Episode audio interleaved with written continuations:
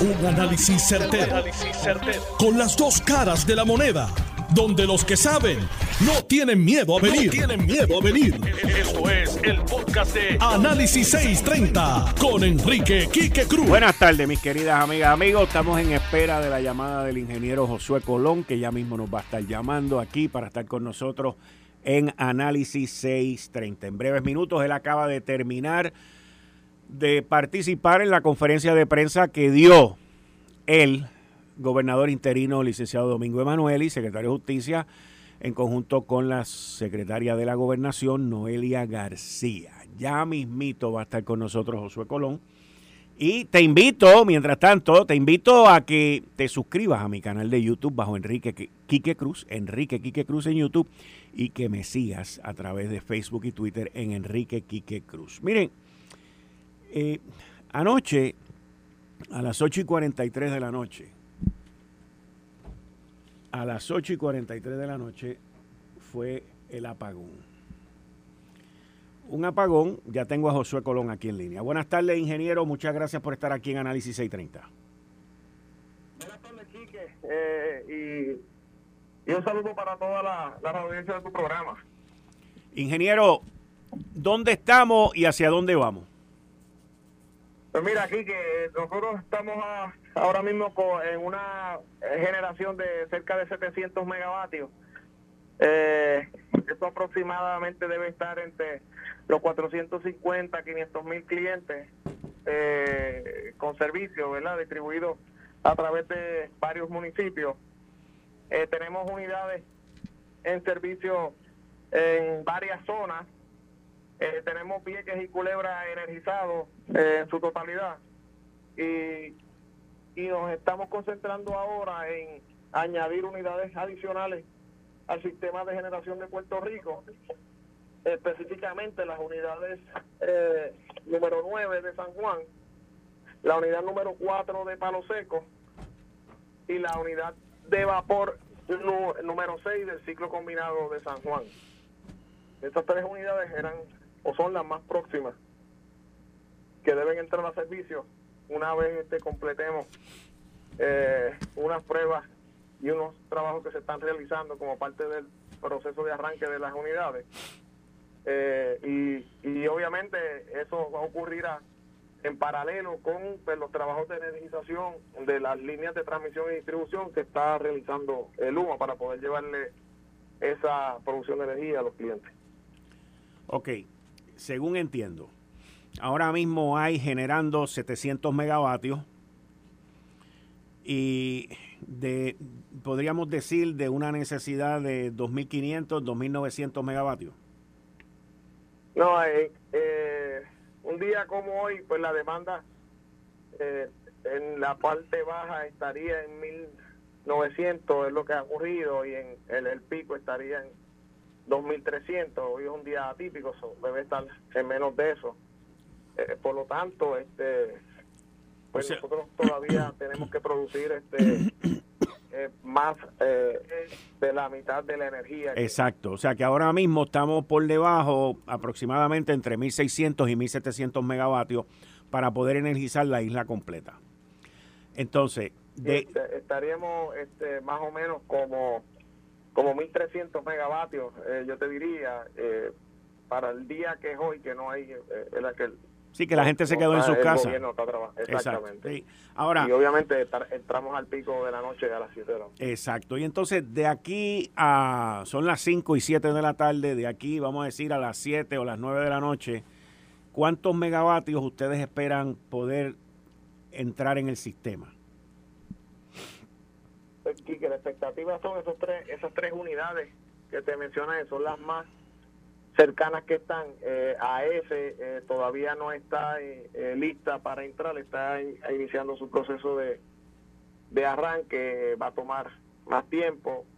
En el caso de Aguirre número 2, esa unidad tampoco está disponible para entrar, esa unidad estaba en una reparación eh, corta que se estaba eh, realizando eh, y no tenemos la expectativa de que entre hoy. En el caso de Costa Sur, nosotros estamos esperando por unos trabajos que se están realizando en el patio de interruptores donde hubo la avería para dejar disponible el bay que está hacia el lado eh, oeste de oeste este perdóname de esa de esa instalación y eh, una vez esa esa parte esté disponible entendemos que por ahí vamos a poder sincronizar o, sacar como decimos a la producción de energía de ecoeléctrica y de Costa Sur número 6, pero eso no ocurrirá en el día de hoy. No ocurrirá en el día de hoy. Así que hoy básicamente son tres unidades que totalizan cuántos megavatios.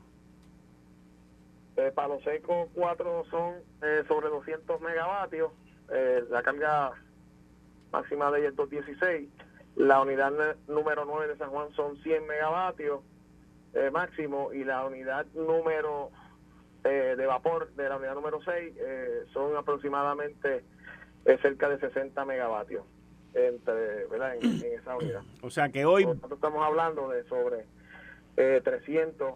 350, 360 megavatios más 700 son 1000, que vamos a estar aproximadamente como un 50% de la capacidad necesaria, más o menos. Vamos a terminar el día así. en producción de energía. En producción. Esa es la expectativa. Y entonces, aquí los dos grandes que faltarían por entrar que podían mejorar la situación sería Costa Sur y Ecoeléctrica. ¿Eso es correcto? Sí, Costa Sur, Ecoeléctrica, AES y la unidad 2 de Aguirre. Todas esas unidades, pues obviamente ¿Y cuál están... Es, eh, ¿Y cuál es la expectativa? ¿Y cuál es la expectativa de esas tres que son grandes? Esas tres que son grandes, ¿cuál es la expectativa? Eh, de esas tres plantas, la expectativa es que eh, las unidades de AES eh, con mucha probabilidad entren primero, seguidos por Aguirre, seguidos por Ecoeléctrica y, y finalmente por Costa Sur. Ok. ¿AES generaría cuánto? ¿O genera cuánto? Eh, bueno, la planta es de 400 megavatios. 54 megavatios, pero obviamente entrará una unidad primero y luego la, la próxima. son dos unidades que hay allá. De 200 en 200. ¿Y eso, ¿Y eso se espera que sea hoy lo de AES o no? No, no, yo, yo eh, entiendo que por el proceso de analización que uno de los circuitos que alimentan a ese, no, la expectativa no es que, que entre el, ahora en la tarde ni en horas de la noche. Ok, ingeniero, le pregunto, se supone que el sistema se proteja y que no nos, y no nos lleve a donde nos llevó. ¿Qué fue lo que ocurrió entonces si si tienen algún tipo de, de, anticipo en cuanto a eso. O sea, que, por, qué el sistema no se protegió?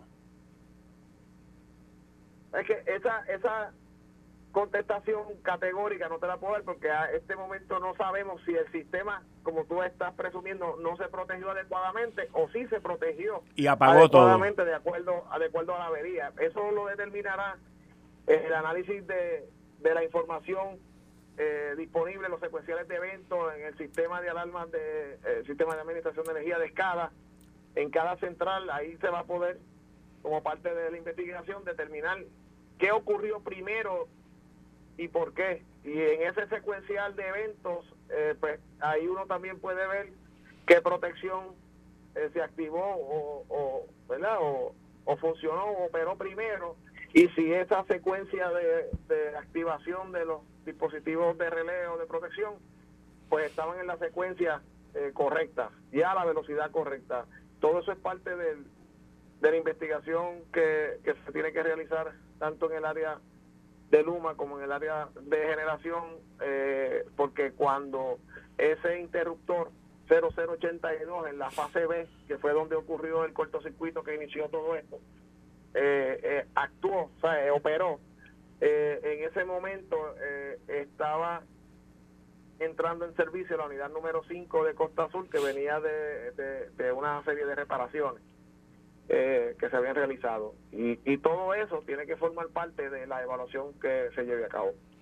En términos de los procesos de protección, una vez hay un evento como este, pues hemos ya llegado a un acuerdo que puede ser o que se sobreprotegió o que no se, o que no se protegió. E, esas son las únicas dos vías. Pero en ese proceso de protección, ya sea por mucho o por poco, ¿Eso, la mano humana, tiene algo que ver con eso o eso es algo que ocurre automático en los procesos eh, de protección de, Luma y de la Autoridad de Energía Eléctrica? No, estos son dispositivos automáticos que están supervisando unos parámetros específicos en el sistema eléctrico. Generalmente miran corriente y cuando eh, esos parámetros sobrepasan el, los set, los settings que, ¿verdad? Para, lo que está programado, los parámetros programados. Pues, pues, obviamente eso eh, pues opera y, y, y activa una serie de otros procesos o eventos que se tienen que dar. Por ejemplo, un, un relé de estos de protección cuando ve un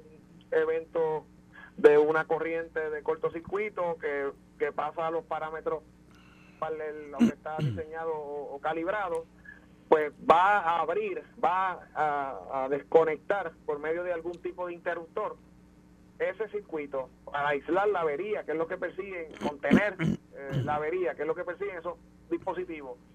Por eso es que es importante ver los secuenciales de eventos y la velocidad en la que esos eh, dispositivos operaron y en qué orden, porque eso eh, es bien importante para determinar si no solamente si el dispositivo operó, es si operó cuando tenía que operar y a la velocidad que tenía que operar, porque no solamente que opere, es que tiene que operar eh, a una velocidad específica y en un orden específico para que la secuencia de protección pues, se cumpla o el, esquemático de protección se cumpla. Y si y si yo, si yo estoy en un centro de mando y veo que de momento el sistema se me empieza a apagar completo, ¿la mano humana puede parar eso o eso ya sigue por ir para abajo como un efecto de dominó? Muy pocas veces eso es posible, eso ocurre en, en milisegundos. Ok, ok, ok, ok. Sí, sí, sí. Es poco probable que un ser humano pueda intervenir antes que los sistemas desactiven okay. todo. Hay eventos que no son de esa magnitud o que no ocasionan que tantos relés eh, a nivel de toda la isla eh, operen.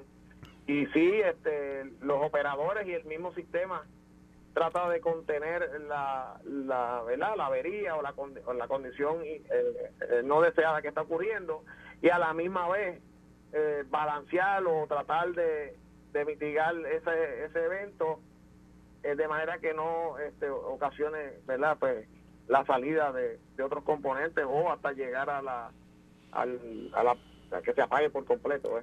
Dentro de mi cálculo no de ingeniero con la experiencia que usted tiene, y, pero dentro de mi cálculo de numérico exclusivamente, eh, yo podría aquí decir, y si usted quiere me puede contestar o no, me puede decir que estoy bien o que estoy mal, pero yo, yo de la manera que calculo esto ahora mismo, eh, yo diría que como un buen panorama eh, para esta noche, para esta noche, eh, tarde en la noche, quizás el 50% de los abonados de Autoridad de Energía Eléctrica puede que lleguen a tener electricidad.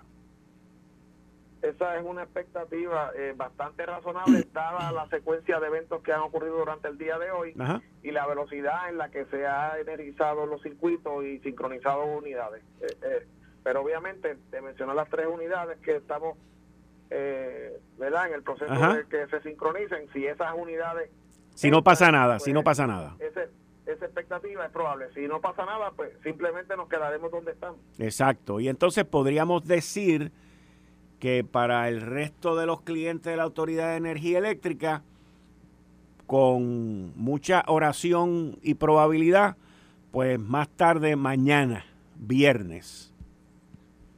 Sí, el, el, proceso continuará durante toda la noche y madrugada y el día de mañana, como, como usted menciona, eh, tenemos personal trabajando eh, desde el día de ayer 24 horas y, y el área de Luma también está trabajando turnos extendidos eh, para continuar con, con, todos los trabajos de restablecimiento del sistema pues, ocasionados por la avería lamentable que ocurrió en, en ese interruptor en el patio de 230 de Costa Sur. Y dentro de también mi conocimiento, no de ingeniería, pero de, de lógica, porque mucha gente, y no, no el comentario o, la conclusión a la que voy a llegar no es por defender a nadie, eh, pero eh, podríamos decir que la situación de ese interruptor, que según dijo un ex empleado y ahora empleado de Luma, el, ingeniero que estaba al lado suyo, ¿cómo es que se llama él? Este, el que está ahora con Luma, eh, que estuvo... Eh, Daniel Hernández. Daniel Hernández, el ingeniero Daniel Hernández, que estuvo a cargo de distribución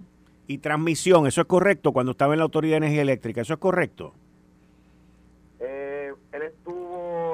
su último puesto fue director de generación y antes de eso trabajó en el área de, pruebas de, aceptación, si, si no me falla mi memoria, que es el área donde se instalan, de hecho, ese, y, se, y se prueban esos interruptores cuando se instalan pues, pues, de nuevo. Pues por ahí es que voy, por ahí es que voy. según yo lo escuché a él hoy durante la mañana, la conferencia de prensa que hicieron ahí en Costa Azul, cuando él habló que ese interruptor tenía 40 años de, de, estar ahí y que su vida útil ya había pasado y no se había cambiado. Eso dijo Daniel Hernández, que estuvo trabajando en la Autoridad de Energía Eléctrica hasta hace menos de un año. Y lo explicó muy bien porque él sabe de lo que está hablando en ese caso. Ahora, no voy a hablar de él porque lo que voy a decir no tiene nada que ver con él, pero podría yo llegar a la conclusión de que lo que pasó hoy se le puede adjudicar a la irresponsabilidad de todos los directores eh, de los últimos, o sea, vamos a decir, de, de, los últimos 20 o 30 años que no le dieron mantenimiento a esos interruptores, que no utilizaron el dinero de los bonistas para cambiarlo y que no hicieron lo que tenían que hacer. Y, usted, y no me tiene que contestar, porque esa es mi opinión, pero si no, si no me quiere contestar no tengo ningún problema. Pues mira, aquí que yo, yo diría que en ese espacio de tiempo que tú has mencionado de 30, 40 años, eh, pues, yo pues entiendo que hubo funcionarios que realizaron su trabajo eh, eh, con mayor diligencia que otros.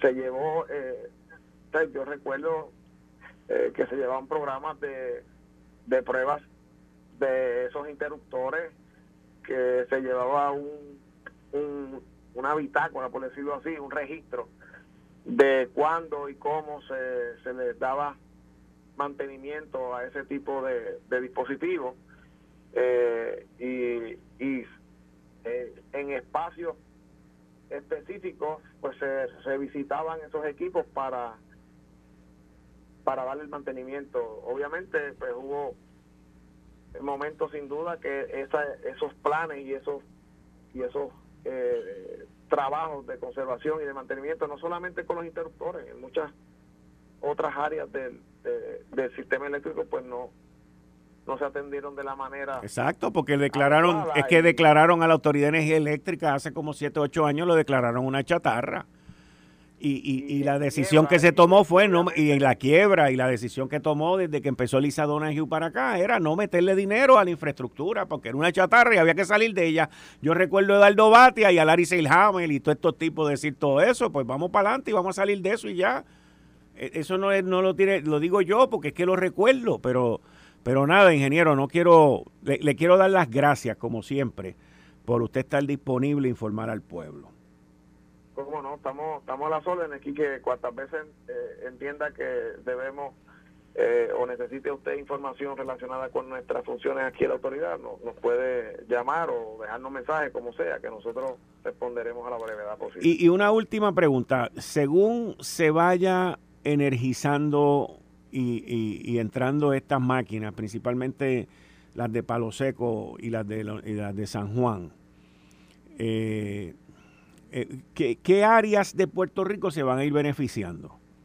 Pues me imagino que Palo Seco eh, es lo que da Palo Seco y San Juan es lo que da San Juan, o sea que estamos hablando más bien de área metro.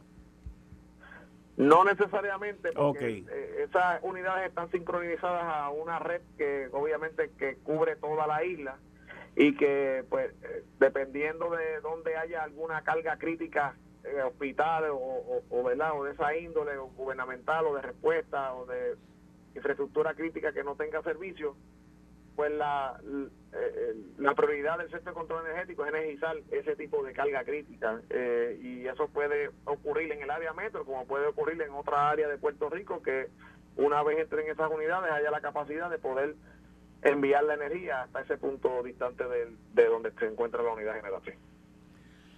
Mire, ingeniero, para terminar, este, me acaban de enviar una información aquí muy, muy buena y muy interesante de que en el 1989, 1989, hace más de 30 años, en la Autoridad de Energía Eléctrica se preparó el plan de reemplazo de los interruptores de aceite para que estuviesen todos reemplazados para el año 2000. Y yo, yo, por eso te digo, yo no tengo duda de eso. De hecho, en ese mismo patio donde estamos hay tres interruptores de gas que no son de aceite y así hay otros más. Eh, hay un GIS, hay los, famosos GIS que hay en diferentes, que uno dice, pues hay un GIS de Martín Peña, el de Isla Grande, el GIS que hay en la planta de San Juan, el que hay en la planta de Palo Seco, todas esas subestaciones y, y switchers son este con interruptores que no son eh, eh, en medios de aceite, son eh, con gas F6. Y, y esos interruptores... eso, eso sí comenzó hace muchos años. ¿Y esos interruptores de gas hubiesen evitado esta explosión o no? Pregunto, porque no sé. La manera en la que fallan no es así. En el caso del interruptor que tiene, puede fallar, pero no es de esa manera. En el caso del interruptor de aceite, ese fluido, ese aceite que está ahí, eh, a, a una temperatura específica eh, a la que puede alcanzar cuando se opera mal y se generan arcos eléctricos que elevan la temperatura del mismo, pues puede llegar al punto de ignición, al punto de flama y se prende como si fuera un, un combustible lo que es. Y ocurre lo que ocurre, se, generan gases, explota el tanque y ese, ese aceite eh, se prende en, en, fuego, como uno dice, esas son las llamas que uno ve. Eh, y que se, pues nosotros presentamos y compartimos para que la gente tuviera la noción de qué es lo que estaba ocurriendo antes, eh, durante y después del incidente. ¿Usted comenzó en la Autoridad de Energía Eléctrica en septiembre 29 fue del año pasado? Eh, correcto, sí. O sea que, seis meses llevamos aquí. ¿Cuántos? Seis meses, ¿verdad? Seis meses. ¿Y cuánto dinero usted pidió ante la debacle y el desastre de las plantas que le entregaron? ¿Cuánto dinero usted pidió para mantenimiento y, mejora y reparación? ¿Cuánto dinero? Pues que nosotros eh, indicamos que para poder llevar a cabo el plan que teníamos, eh, ¿verdad? El que presentamos, además de los 106 millones, necesitábamos cerca de 30, eh, 40 millones adicionales, por lo menos para este año fiscal y en el momento que estábamos ya en para este año. octubre. Exacto. ¿Y se lo aprobaron? Eh, no, no, todavía ese proceso continúa. Todavía ese proceso. Ese pero cuando usted dice que ese proceso continúa en la Junta de Supervisión Fiscal, ¿verdad? Y en el negociado de energía. Y en el, en, en el negociado de energía. O sea que el negociado de energía le tiene que decir a usted cuándo, cómo y qué dinero usted puede utilizar para reparar. Gente que no tiene conocimiento de cómo poner una bombilla al revés. O sea, pero eso no es culpa suya, ingeniero. Muchas gracias. Disculpe. Disculpe mi, mi, mi alto voltaje y mi, y mi reacción como si fuera un interruptor de aceite. Discúlpeme, ingeniero. Muchas gracias. Bien, muchas gracias. Mira, brother, y que el negociado de energía y la Junta de Supervisión Fiscal, o sea, nos tienen, nos tienen esclavos. ¿Qué es esto? ¿Qué es esto? Todavía no le han contestado por 30 millones de pesos, por 106 millones de pesos para hacer el trabajo que tienen que hacer. No, hombre, no. No, no, no, no, no. Aquí algo está mal. Y lo he dicho aquí, y lo he dicho aquí. El gobernador tiene que agarrar el toro por los cuernos y no es el toro de la plaza. Tiene que agarrar el toro por los cuernos con el negociado de energía y con la Junta de Supervisión Fiscal. O sea, como el individuo, Josué Colón, el director ejecutivo, tiene que esperar por gente que no saben poner una freaking bombilla al revés a que le den los recursos a él para hacer lo que tiene que hacer y evitar el desmadre que estamos viviendo hoy. No, no, no, no. Aquí las cosas están al revés. Y por eso es que nosotros estamos al revés. Le doy la mala noticia. Le doy la mala noticia al pueblo de Puerto Rico que en esta noche, cerca, quizás con oración y esperanza, cerca del 50% de los clientes tengan luz. Y el resto van a tener que esperar hasta mañana y más tarde. Pero vamos a adjudicar las responsabilidades donde hay que adjudicarlas. Donde hay que adjudicarlas. El negociado de energía y la Junta de Supervisión Fiscal. Pero yo le garantizo a usted que ambos organismos aprueban chavo para cabilderos, para contratos de consultores, para 20 cosas, pero no para lo que necesita la Autoridad de Energía Eléctrica. Esa es la verdad. Esa es la verdad. Eh, estás escuchando el podcast de Noti1. Análisis 630 con Enrique Quique Cruz. Yo quiero, antes de que presente a Tilano, que ya está aquí conmigo, quiero decirles que, y, este comentario y este análisis lo hago porque no es cuestión de defender a nadie, es cuestión de hablar las cosas como son. A la Autoridad de Energía Eléctrica dejaron de meterle dinero desde que entró Lisa Donahue. Los políticos se metieron a opinar y nos dejaron el desastre. Ellos mismos lo llamaban chatarra. Entra el 29 de septiembre el ingeniero Josué Colón y pide sobre 180 millones de dólares, que después se convirtieron en casi 300 millones de dólares, pero lo pidió a tres años. ¿Para qué? Para que nosotros podamos tener luz, para que nosotros podamos tener un sistema eléctrico. Hoy, Josué Colón me acaba de informar que todavía la Junta de Supervisión Fiscal no le ha contestado, que todavía el negociado de energía no le ha contestado a su petición ambos han sido, ambos organismos son irresponsables de esta situación. Y yo sé que ambos organismos tienen interés en privatización y yo sé que tienen interés en energía renovable y yo sé que tienen interés en todas esas parafernalias, con lo cual no tengo problema. Pero ¿qué voy a hacer de aquí a allá? ¿Qué voy a hacer de aquí a allá? Esto es una irresponsabilidad de ambos organismos. Seis meses esperando por dinero para meterle aquí a esto y resolverlo. Está bueno ya.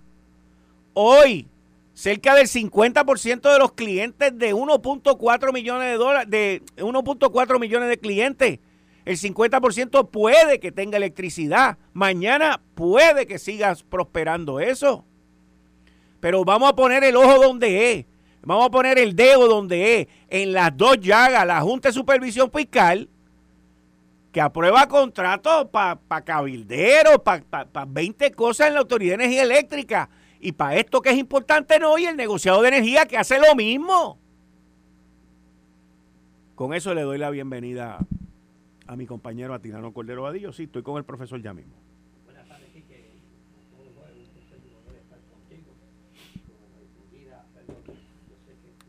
Espérate, Atilano, espérate un momentito, espérate un momentito. Ah, ah, buenas tardes, Atilano. Muy buenas tardes, Kike, muy buenas tardes a nuestra distinguida radio audiencia, como todos los jueves. Un placer y un honor estar compartiendo con todos ustedes. Yo sé que está encalorizado como estoy yo. Y yo lo viví, eh, esto, Kike, cuando yo tenía los 32 supermercados que se me hallaban los productos. Yo vivo esto en carne propia. Y entonces ahora yo, eh, en las casas, de los consumidores, de los pobres, que tienen que votar sus alimentos constantemente. Y esta gente de la Junta de Control Fiscal, ni, ni, ni la autoridad de... El negociado de energía.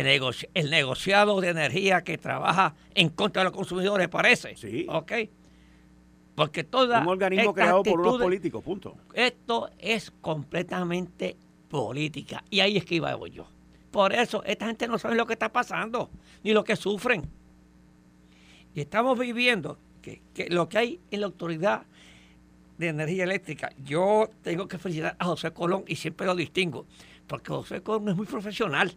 Él no quiere tirarle a nadie, él siempre se mantiene muy profesional. Josué, ahí lo que hay es un desorden, una falta de mantenimiento. Tú lo sabes, mi, este, mi querido amigo, tú no tienes culpa de eso. Tú estás bregando con eso ahora. Las piezas obsoletas de 30 años, se supone que esta, esto es alta tecnología y tienen que tener una bitácora ya para todas estas piezas que son susceptibles, hay que cambiarlas de cada X tiempo. Pero no me diga a mí que es un interruptor, un interruptor, un switch grandísimo. Será un interruptor que todo el mundo lo ve, que ve el deterioro y lo miran todo el mundo y nadie lo cambia. ¿Por qué? Porque no quieren meterle dinero a la autoridad de energía eléctrica como tú dijiste. En estos momentos, en este momento, lo que quieren es vender la autoridad de energía eléctrica. Eso es lo que quieren. Y cuando tú estás en esa posición de venderla, tú no puedes darle dinero. La quieren vender tal y como está. Y esta transición va a afectar a quién? A nosotros los consumidores. Los que nos están consumiendo, el comercio, la industria, a todos nosotros, a los pobres, a, todo el mundo que pierde, porque esto, estos apagones causan grandes pérdidas y nadie lo sabe. Las pérdidas ocultas que no están. Entonces, hoy estarán eh, comprando gasolina y diésel para las plantas. ¿A qué precio? ¿A qué precio? El diésel estaba hoy a 5.25. Sí. 5.25 me colocaron a mí esta mañana. El diésel. Y cuenta, ¿cómo, cómo, es posible? ¿Okay? Entonces, hay personas que algunas veces se les hace difícil pagar esto. Pero entonces es una necesidad. Y eso no lo ven estos políticos. Ahora, lo, yo te quiero decir que todo esto es porque está en el sistema gubernamental. Lo que es de todo el mundo no es de nadie. Lo que es todo el mundo no es de nadie. Y todo esto, y así pasará dentro de poco la ama, que aquí este programa a, nosotros, a la ama le, le, dieron unos chavos ahora, vienen más fondos federales para comprar más guagua. Mientras cojan fondos federales, pues lo destruyen. Ah, y el mantenimiento, sí, mientras haya fondos federales, siguen comprando guagua y siguen echándola por ahí para abajo. Pero eso tienen que privatizar y venderlo a una empresa privada. ¿Ok? Acueducto. Que el cincuenta y pico por ciento del agua se le pierde. Y esa es la mejor que está. Esa es la mejor que está. Y están haciendo un buen trabajo. Porque ya salió a vender unos bonos al mercado. Esa es la mejor que está. Pero falta administración. El tren urbano Ah, bendito, da pena. Tú sabes los millones que hay metidos ahí. Da pena, da pena. Oye, tren urbano da pena. Dos mil y pico de millones metidos ahí. Tren urbano da pena. Y yo no sé qué van a hacer con el tren urbano. Pero mira. Porque nadie, oye, yo estoy seguro que si se lo regalan a una empresa para que lo administre, no lo quiere, porque pierde. Sí. Mira, un, parte del problema que vamos a tener en la reconstrucción y que estamos teniendo ahora mismo en Puerto Rico, es un problema hoy, es que no hay suficientes electricistas. Y en línea telefónica tengo un profesor. Ah, pero pues, vamos a escucharlo.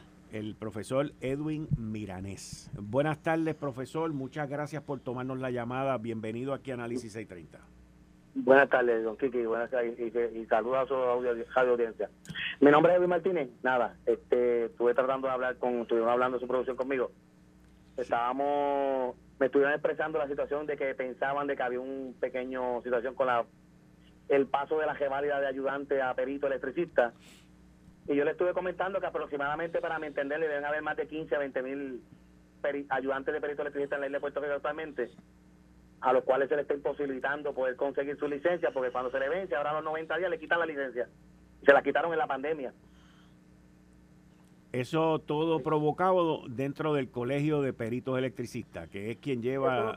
no, no, el, el colegio, como le di a su, a su a la persona que me habló conmigo, el colegio está tratando, la presidenta Frances Berrío, de crear un, creó una administración o eh, una, agregó a los ayudantes al colegio a través de una, de convocarlos a los ayudantes para que pudieran tener clases continuas, eso, pero eso provocó de 2020 hacia acá. Antes de eso, y ahora la Junta Examinadora cambió la, la ley internamente y a los ayudantes que se le venció durante la pandemia la, la licencia, se la revocaron.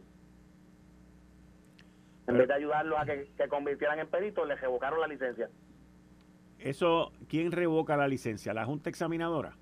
La Junta Examinadora. ¿Y la Junta Examinadora es un organismo gubernamental? Pregunto. Del Departamento de Estado de Puerto Rico. Del Departamento de Estado. pues con razón. Es que, es que, se encuentra un ratón en esto. Y, y le pregunto, yo tengo entendido que hay más de 900 personas esperando para tomar el examen para ser perito electricista. ¿Eso es así? para mi cálculo deben ser unos pocos más, aproximadamente unos pocos más. Okay. Acuérdense que tenés en el momento los que se sienten preparados para tomar reválida actualmente y tienes todos los que ya componen, tienen todos los requisitos para tomarlo, pero que no se tienen tal vez, no se sienten confiados. Ok. Que si sacamos ese número pueden ser miles. No, pues 900. Ahora le pregunto también, le pregunto, eh, ¿y quién da ese examen? El examen lo da la- el Departamento de Estado a través de la Junta Examinadora en unas compañías privadas. Actualmente dos son PCS y la otra compañía es Didaxis, que dan el examen. Ok, pero También entonces está- usted me está diciendo que quien controla todo esto es el Departamento de Estado. No, así. Las licencias se tragan a través del Departamento de Estado, porque el departa- cuando se toma a través del ente privado, el Departamento de Estado con su Junta Examinadora revisan los resultados del examen y aprueban o no la licencia. O sea que aquí no hay más electricistas por culpa del Departamento de Estado. Yo, yo he comentado públicamente en algunas ocasiones que debería haber una manera de crear unas amnistías, porque yo tengo un ayudante que tiene 10 años de experiencia y tiene todos los requisitos para ser perito. Ayúdelo para que se convierta en perito más rápido, no tenga que, no lo castigue con un examen de válida que a veces son impasables por los términos que ellos han puesto y no logra convertirse en perito. Qué desastre. Y, va- y aquí vamos a necesitar electricistas en bruto para la reconstrucción de Puerto Rico. Se supone que Puerto Rico esté en energía renovable completamente para el 2050, según la Junta de Control Fiscal. Y no creo, No, no hay manera. no hay manera actualmente. Bueno, profesor, muchas gracias. Usted me ha dado mucha luz, by the way, en, en este tema. Te lo agradezco, tengan buenas tardes, cuídense No, a mucho. usted, muchas gracias. Mira esto, mira Eh. esto, mira esto. Esto es una cosa impresionante. yo quiero comentarte Dime, dime. que cuando yo fui secretario de Co- Gracias. cuando yo fui secretario de Comercio, la leve exclusión mía Ajá. como secretario de Comercio, eh, yo le propuse al señor gobernador Rafael Hernández Colón, ok, que lo que era lo, eh, todas las licencias que había que, que estaban en estado y que todas este todo lo que fuese registro de marca eso no tiene que estar en estado. Eso tiene que estar en el departamento de comercio que es el que desarrolla. Y eso él lo compró y en eso yo me fui. Pero ya habíamos negociado todo eso con las diferentes agencias para pasarlo eso a comercio. Yo le, yo le voy eh, a decir a mi amigo este Manolo Sidre que pida esto para el Departamento de Comercio y Desarrollo eh, Económico. Esto es donde tiene que estar, es en el, en el Departamento de Desarrollo Económico de Puerto Rico. Ahora tenemos 900 personas esperando por una licencia, ¿ok? Con una escasez de electricistas en Puerto Rico por la burocracia del Departamento de Estado. Eso no tiene que estar ahí para nada. ¿Qué saben El de Departamento de, Estado que se dedica al protocolo y a lo que tiene que dedicarse. ¿Qué saben ellos de eso? A que reciba el rey cuando venga. Exacto. Que eso es O- O, importante. lo vayan a visitar. Y lo vayan ahora. a visitar allá. Pero para desarrollar el comercio de Puerto Rico, la industria de Puerto Rico, esto tiene que estar en otro departamento. Y todo eso hay que quitárselo al Departamento de Estado. Qué desastre. Pero qué bueno que nos enteramos. Nos enteramos por lo estamos Porque yo creía que era culpa del Colegio de Peritos Electrónicos, de Eléctricos, pero así me- él me lo dijo, no, es culpa del Departamento de Estado. Y me alegro porque no tengo problema con equivocarme y rectificarme. Claro. Pero esto es un desastre. Esto es un desastre. O sea, y lo peor de todo es que esto no va a mejorar. Pero hay que ver que, que por qué hay 900, 900 personas. Porque hay alguien que no le interesa que haya más electricistas para traerlos de afuera y pagarles el triple. No. O sea, esa es la realidad, Atilano, esa es la realidad, esa es la realidad, esa es la verdad. Esa es la verdad. Te los traen de afuera, le pagan hospedaje, le pagan, eh, eh, eh, ¿cómo se llama esto? Le pagan el, el avión y todo eso para que vengan a trabajar aquí. Aquí hay más de mil personas esperando a ser electricistas. Entonces después nos quejamos que la gente no trabaja. No. Pues si es que el que to- entorpece todo esto, este es el gobierno. y que hay unas escuelas aquí eh, este, muy buenas que están sacando peritos electricistas buenos. Entonces, si no les dan la licencia, se estanca todo esto o se van para otro sitio, los peritos. Ese es el problema que nosotros tenemos. No, no, no. Yo te digo que uno a veces se frustra, pero yo no me doy por vencido, como dice Luis Fonsi, así que este, pero yo antes, antes de que nos vayamos para la pausa, le, voy a dar un consejo. Yo a veces doy consejos aquí, a veces critico, a veces doy consejos, a veces doy soluciones, siempre doy soluciones. Pero hoy yo vi hoy yo comencé a ver algo positivo desde esta mañana. Que si mi memoria no me falla, es la primera vez que en una situación como esta vi trabajando mano a mano en las conferencias de prensa con, el, con, la, con los gobiernos, con el gobierno, a, la Autoridad de Energía Eléctrica, al ingeniero Josué Colón, y al, y al portavoz de Luma.